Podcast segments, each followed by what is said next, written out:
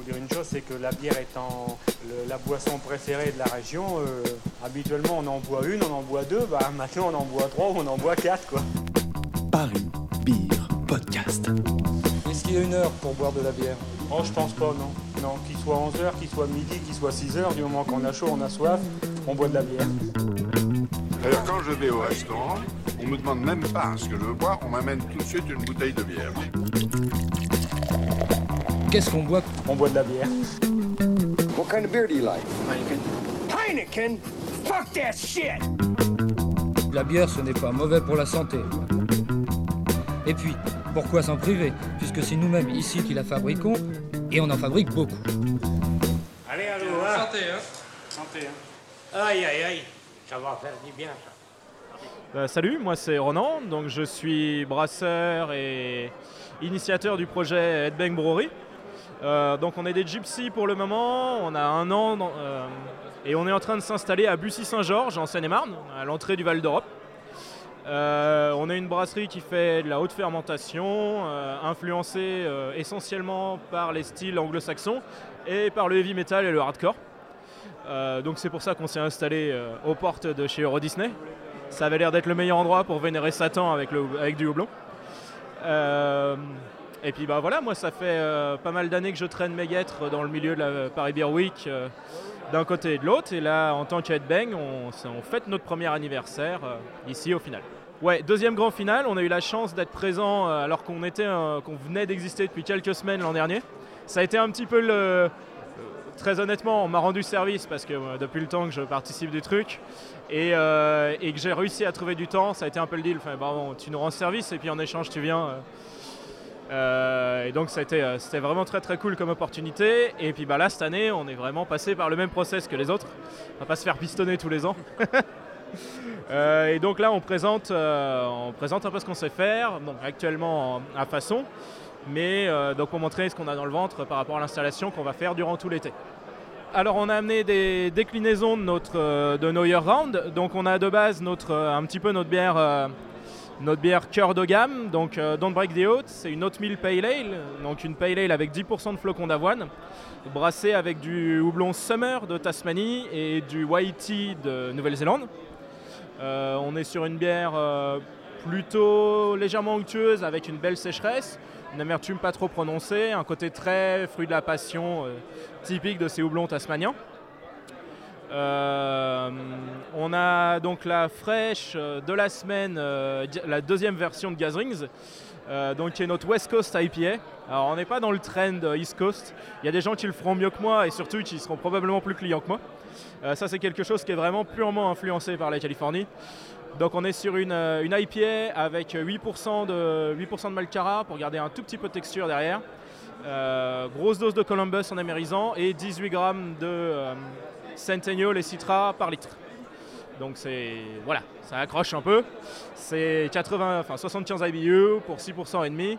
Donc quelque chose qui tape un peu et derrière grosse finale résine, pamplemousse. Un petit peu old fashion mais c'est comme ça que je l'aime. Euh, et sinon, on a deux déclinaisons de, nos, de deux autres de nos year round. Donc, on a notre euh, Oatmeal Porter euh, Stoned qu'on présente là, donc My Coffee Stoned, euh, où à la place de, notre petit côté roasted habituel, là, il passe à travers un Hop Rocket pour qu'on ait vraiment une très très grosse dose de café par rapport à ce qu'on a d'ordinaire. Donc, il passe à travers des grains de, de copie du Costa Rica avec une torréfaction assez légère pour un café qui prend des côtés un petit peu euh, fruits à coque, amandes et qui est complété avec des noix de pécan. Euh, et ça infuse du coup tranquillement avec le hop gun. Donc euh, pour chaque galopin, je pense qu'on sert trois expressos. Et à côté de ça, donc on a une, version, une version inédite de Blood Moon, donc notre Berliner Weiss à la framboise et là au myrtille, et qui repasse à travers de la myrtille fraîche et du basilic frais pour avoir quelque chose de très léger, tout doux, euh, mais qui garde euh, du coup une, euh, une acidité assez franche, voire même plus franche, la myrtille venant encore un peu kicker le truc. Pour les non-initiés, tu peux rappeler ce que c'est une Berliner Weiss? Ouais, bien sûr. C'est un style, bah, comme son nom l'indique, typiquement berlinois à la base. Euh, c'est une bière de plutôt de haute fermentation, mais avec un côté d'acidité lactique. Donc en plus des levures classiques, on utilise des lactobacilles, euh, assez, assez comparables aux lactobacilles qu'on trouverait dans un yaourt ou dans n'importe quel produit laitier euh, fermenté. Et qui ne va pas faire prendre beaucoup d'alcool, mais au contraire va faire descendre le pH et donner quelque chose avec une acidité assez franche, vraiment sur l'entrée de la langue. Et sinon, à côté de ça, c'est une bière euh, qui est plutôt légère, qui est généralement pas très très forte en alcool et euh, qui garde un petit côté très rafraîchissant. C'est vraiment une bière de Biergarten. Bah, personnellement, moi j'aime beaucoup travailler euh, malt et levure à la base. C'est vraiment les trucs sur lesquels je m'amusais le plus, sur vraiment la préparation de, ma, de, mon, de mon mou et euh, contrôler, voire jouer un petit peu sur ce qu'on fait avec avec la levure. Après, euh, moi je suis docteur du Muséum national d'histoire naturelle en géochimie et j'ai commencé à brasser en tant qu'activité du week-end, en tant que, chimiste. Et euh, ça a un côté euh, expression ludique de ce que je faisais. Et donc j'aime bien travailler un petit peu tout parce que je, je, fais ma bière un petit peu comme je composais ma musique à l'époque. C'est-à-dire que j'essaie d'avoir une idée d'où je veux aller et je vais agencer ce que j'utilise pour arriver à mes fins. Et pas, euh, c'est pas la, je fais pas un accord et puis je vais voir comment ça varie. Donc c'est, je pars avec une intention plus qu'avec un ingrédient. Donc euh, j'essaie de, je, vais plus avoir tendance à tordre un petit peu mes ingrédients pour arriver, euh, pour avoir mon objectif que, que procéder dans l'autre sens.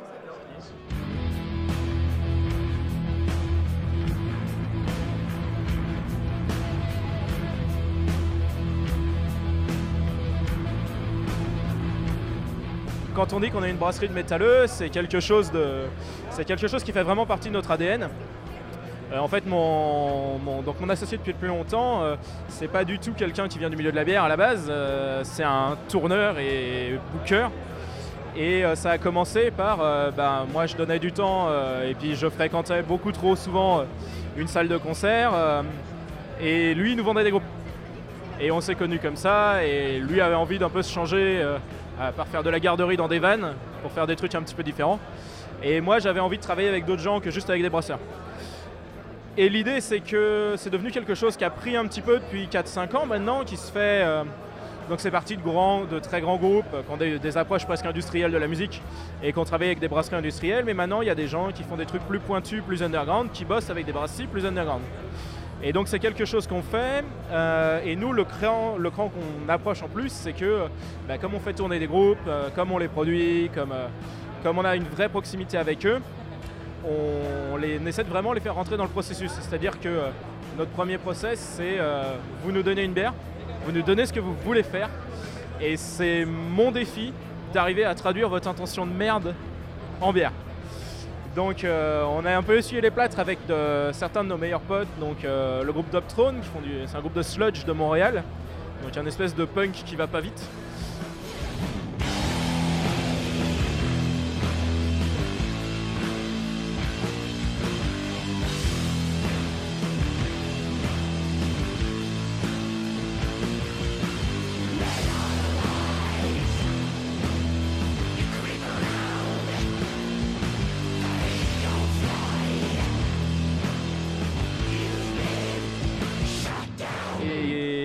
Donc on a brassé ensemble euh, Dry Eater, qui est donc une bière au malt fumé euh, qu'on a fait vieillir en barrique de Tabasco. Parce que, euh, le leader et moi, on, est archi fan de sauce piquante et donc on a essayé de faire, de faire une sauce piquante avec des bulles et 6,6% d'alcool.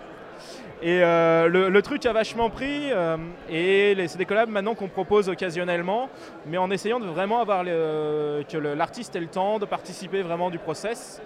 Et ça a quelque chose de très stimulant pour nous. Moi, je suis plus un brasseur technique qu'un brasseur euh, créatif, entre guillemets, et ça me sort de mes habitudes.